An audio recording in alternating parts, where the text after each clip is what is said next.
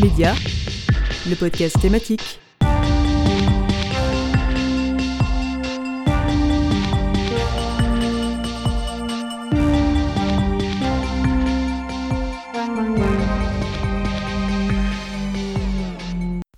Bonjour à toutes et à tous, chers auditeurs et chères auditrices. Je suis très heureuse aujourd'hui de vous retrouver dans ce redémarrage des podcasts Cube avec une équipe de qualité. Je suis Sarah Leroy, l'animatrice qui va vous guider tout au long de ce podcast.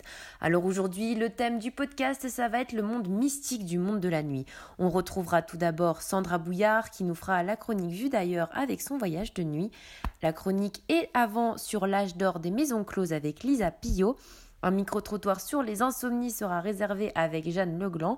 Ensuite, on aura l'invité avec Manon Dufour. Et on terminera avec le billet de Capellia Piccolo. Je vous souhaite une trop bonne écoute sur Cube.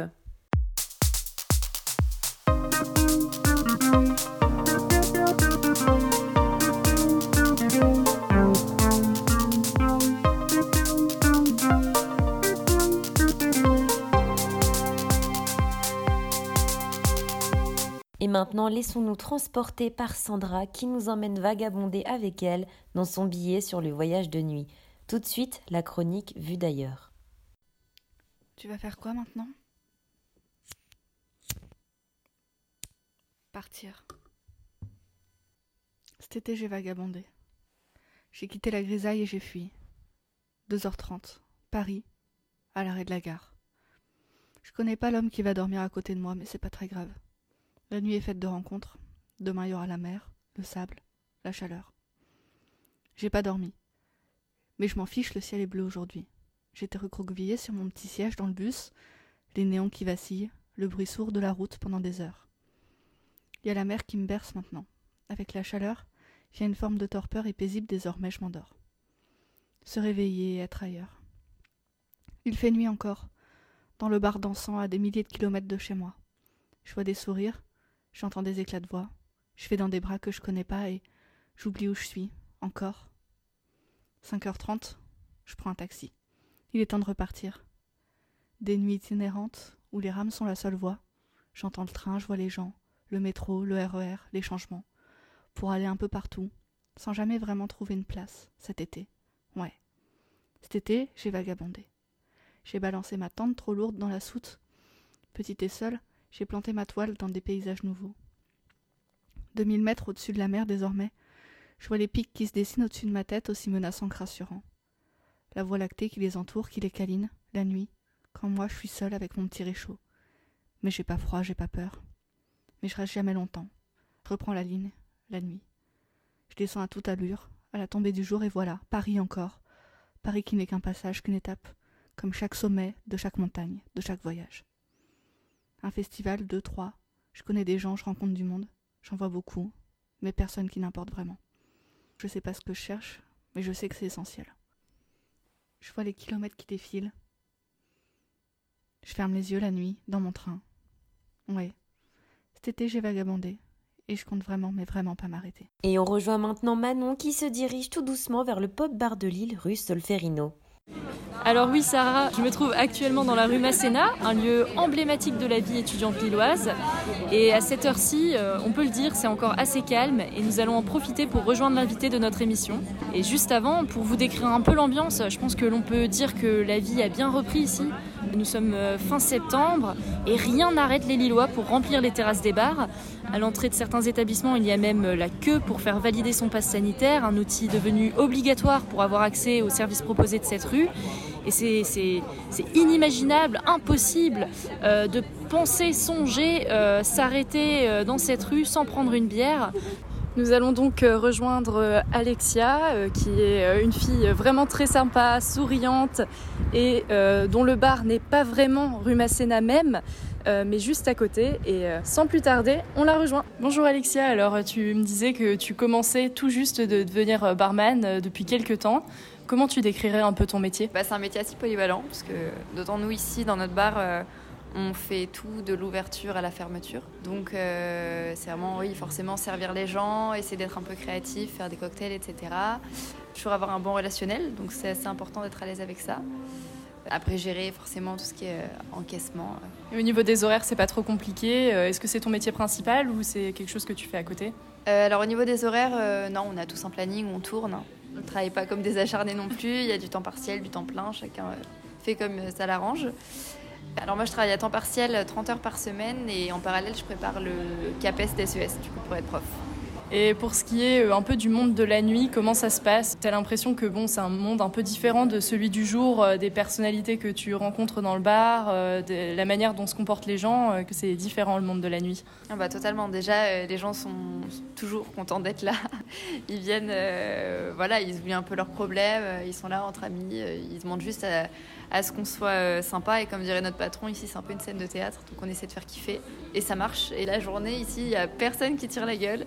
et, euh, et ouais, c'est un monde totalement différent. Et moi, personnellement, c'est un monde qui me convient euh, totalement. Après, voilà, il faut faire abstraction des petits dangers sur la route quand on finit le taf la nuit, quoi. Et est-ce que vous avez déjà rencontré des personnes en situation d'ivresse et il faut savoir maîtriser ça? Est-ce que vous avez des formations, par exemple, par votre patron ou par l'État? Alors sans parler des incidents, euh, déjà on, on, refuse vraiment les personnes un peu louches euh, si on sent que bah, justement ça sent mauvais. Donc on les refuse à l'entrée. Après, euh, moi j'ai pas vécu d'incident pour l'instant, à part juste un petit jeune l'autre jour qui était au comptoir, qui a beaucoup bu, qui a fini par un peu vomir dans sa bière. Et on a eu des petits vomis aussi dans les toilettes, à la cave, etc. Mais jamais rien de bien grave. Et au niveau des formations, non, on n'est pas vraiment formé. Après, c'est du bon sens, quoi. On essaie de faire au mieux pour tout le monde, euh, pour le bar et pour les clients. Et est-ce qu'il y a une histoire qui t'a marqué Là, ça fait pas très longtemps, mais est-ce qu'il y a un, moment, une anecdote que tu as à nous partager? Oui, bah oui, bah la petite anecdote forcément, c'est celle de avant-hier où il y avait un petit groupe de jeunes euh, qui buvaient énormément, beaucoup de mètres de shooter, etc. Et euh, bah on fait attention quand même quand on les sert, qu'ils ne deviennent pas, qu'ils ne perdent pas le contrôle. Et ça avait l'air d'aller, on continue à les servir et au bout d'un moment, je leur ai dit voilà, enfin moi ça m'a impressionné. Honnêtement, je suis pas capable de boire euh, tout ce qu'ils ont bu. Et je leur ai dit, euh, s'il vous plaît, les gars, par contre, si, vous avez envie de vomir, vous, vous, allez aux toilettes, vous faites ça bien. Ils m'ont dit, oh, t'inquiète pas, t'inquiète pas. Et à la, fin, à la fin de la soirée, ils sont repartis un peu tout penauds. Bon, je voyais qu'ils avaient fait une bêtise, quoi. Et je suis descendue, effectivement, il y avait un très beau vomi avec plein de morceaux. Et du coup, avec les collègues, on a fait un petit pierre-feuille-ciseaux. Et j'ai perdu, j'ai ramassé. Merci pour cette interview. J'espère qu'il n'a pas rappelé à certains et à certaines des mauvais souvenirs de lendemain de soirée.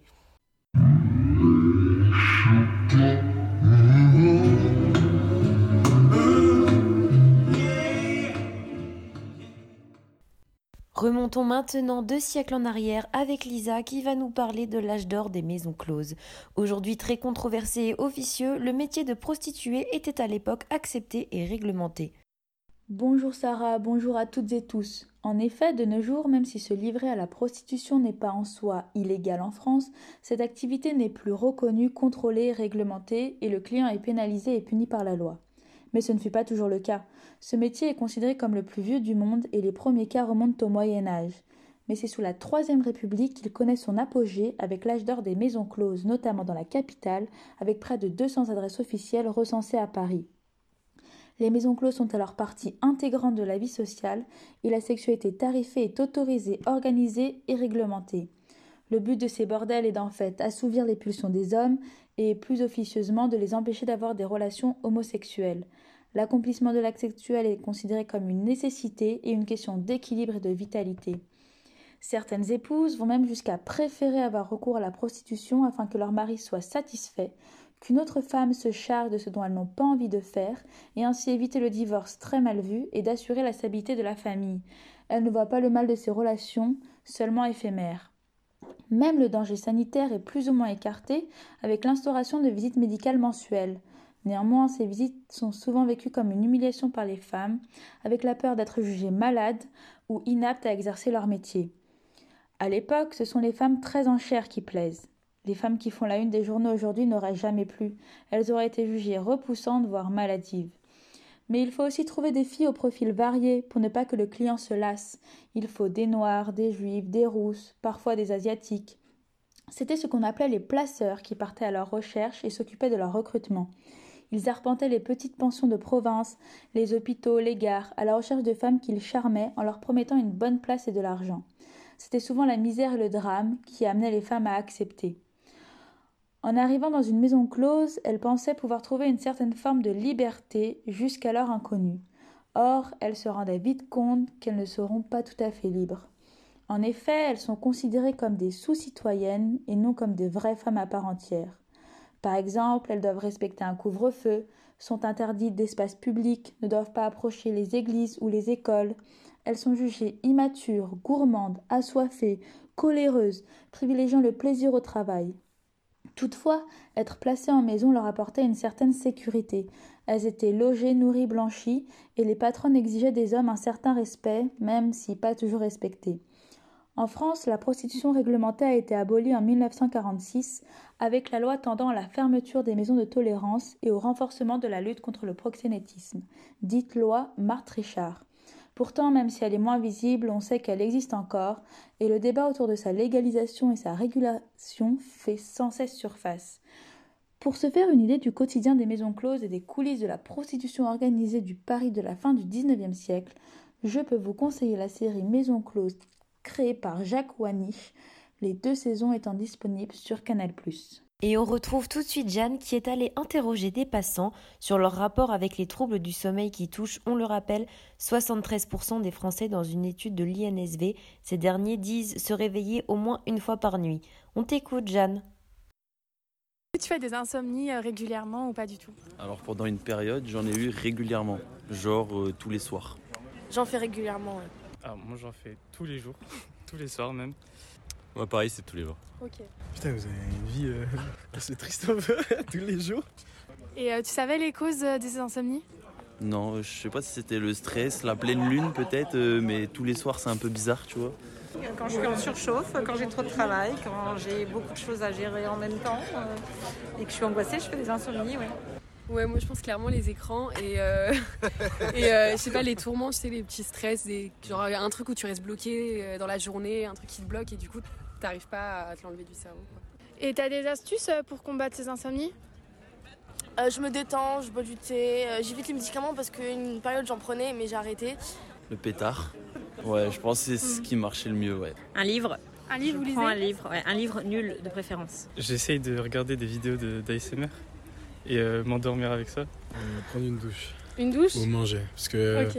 je peux faire le médecin, mais quand tu manges, la digestion, ça te fait dormir. Moi c'est pareil, je regarde des vidéos comme ça, mon cerveau il est concentré sur un truc et souvent j'écoute des podcasts ou des trucs comme ça. Au moins mon cerveau il pense pas à plein de questions existentielles et après ça passe. Le truc qui marche le mieux quand je suis vraiment en période d'insomnie, c'est euh, Nova, Nova Nuit, qui est un complément de plante. Sinon, je me lève, je bois un verre de lait, euh, j'écris ce que j'ai dans la tête. Fumer des joints de temps en temps. Plus jeune, ouais. Ça aidait pas mal à dormir, même si c'est- apparemment c'est très mauvais quand même de faire ça. Mais... euh, la musique, j'écoute de la musique et voilà. Ok, très bien. Et est-ce que vous avez déjà pensé à prendre du CBD euh, Parce qu'on la présente souvent comme la solution miracle euh, contre les insomnies? Euh, non, parce qu'après, je pourrais être dépendant de ça pour le sommeil et ça me fait plus peur qu'autre chose. Le fait d'avoir un- une action Mm. sur mon cerveau, ça me fait un peu peur. Ouais pareil, je me suis quand même renseigné, j'ai vu euh, des petits, bah, justement des podcasts et tout là-dessus. Ouais. C'est vrai que ça a l'air pas ultra dangereux mais je préfère pas. J'en avais déjà pris. Et ça a eu des effets sur toi? Euh, ouais. Euh, ouais, on a des huiles et des thés au CBD. Et du coup, effectivement, euh, si, ça, quand- si le sommeil commence à tarder, c'est une option. Euh, moi je sais que c'est euh, une option, mais euh, j'ai jamais été, à- enfin j'ai jamais pensé à le faire en tout cas. Merci beaucoup Jeanne pour ce micro-trottoir de qualité. On rappelle que la consommation de substances illicites est fortement déconseillée et peut engendrer des addictions. Alors pour le sommeil préféré, le nouveau chouchou des Français, le CBD ou un mauvais livre, c'est aussi une chouette idée.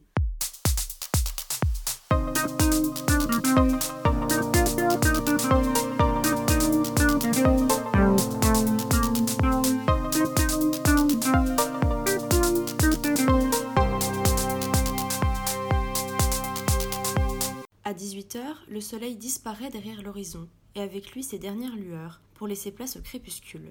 Alors que l'obscurité s'installe doucement dans le ciel, les travailleurs diurnes se pressent sur les autoroutes et dans les transports, satisfaits de pouvoir enfin mettre un terme à leur journée. C'est alors que les travailleurs de la nuit, aux métiers cruciaux, prennent le relais et assurent la continuité du service. Lorsque l'on songe à ces horaires décalés et au travail de nuit, ce sont souvent les mêmes professionnels qui nous viennent en tête. L'hôpital, qui ne ferme jamais ses portes, et ses médecins, ses infirmières, ses aides-soignants, qui sont disponibles à toute heure, de jour comme de nuit. C'est la même chose pour le boulanger, celui pour qui la journée commence à 22h en semaine pour se terminer aux environs de 13h le lendemain. Les baguettes croustillantes du petit déjeuner et leur douce odeur sont ainsi le fruit d'un dur labeur. Mais à la nuit tombée, les taxis qui déambulent dans les rues ont eux aussi besoin de travailleurs. C'est d'ailleurs durant cette plage horaire qu'ils réalisent une grande partie de leur chiffre d'affaires. Les chauffeurs routiers, eux aussi sur les routes, sont particulièrement concernés par le travail au clair de lune. Ces derniers peuvent côtoyer les préparateurs de commandes qui s'occupent du déchargement des camions et de l'acheminement des marchandises d'un point A à un point B. Les constructeurs et constructrices de routes qui participent, comme leur nom l'indique, à la construction et à l'entretien des routes, autoroutes, voies ferrées, ne sont pas exemptés par ces horaires nocturnes. Il s'agit alors pour eux de s'adapter, de vivre au rythme des chantiers pour ne pas perturber la circulation durant la journée. Le dameur, ce conducteur d'engin qui est destiné à niveler la neige fraîche des pistes de ski, est lui aussi un habitué de ces horaires atypiques. En fonction des chutes de neige, c'est lui qui va préparer les pistes avant que les skieurs aguerris ne s'en emparent au petit matin. Les agents chargés de la collecte des déchets se tiennent quant à eux debout sur le marchepied à l'arrière de leur benne, soit très tôt le matin, soit très tard dans la nuit. Malgré des professions aux horaires décalés, tous ces différents métiers n'en apparaissent pas moins indispensables. Comment un avion pourrait se poser sur le tarmac sans son agent de piste? De quelle manière les bateaux pourraient décharger les conteneurs sans l'aide des dockers qui sont présents à toute heure dans les ports de marchandises? Enfin, comment les citadins pourraient-ils emprunter le métro sans la présence de son conducteur? À 8 heures, les premiers bouchons se forment et les bus sont déjà pleins à craquer. Alors que les salariés se mettent en chemin pour une nouvelle journée, les travailleurs de la nuit viennent eux seulement de finir la leur. Et nous arrivons malheureusement à la fin de ce podcast thématique sur le monde de la nuit. J'en profite encore une fois pour remercier nos incroyables chroniqueurs, dont Sandra Bouillard, Lisa Pillot, Jeanne Legland, Manon Dufour et Copelia Piccolo. Je suis Sarah Leroy et ça a été un vrai plaisir d'animer ce podcast de A à Z.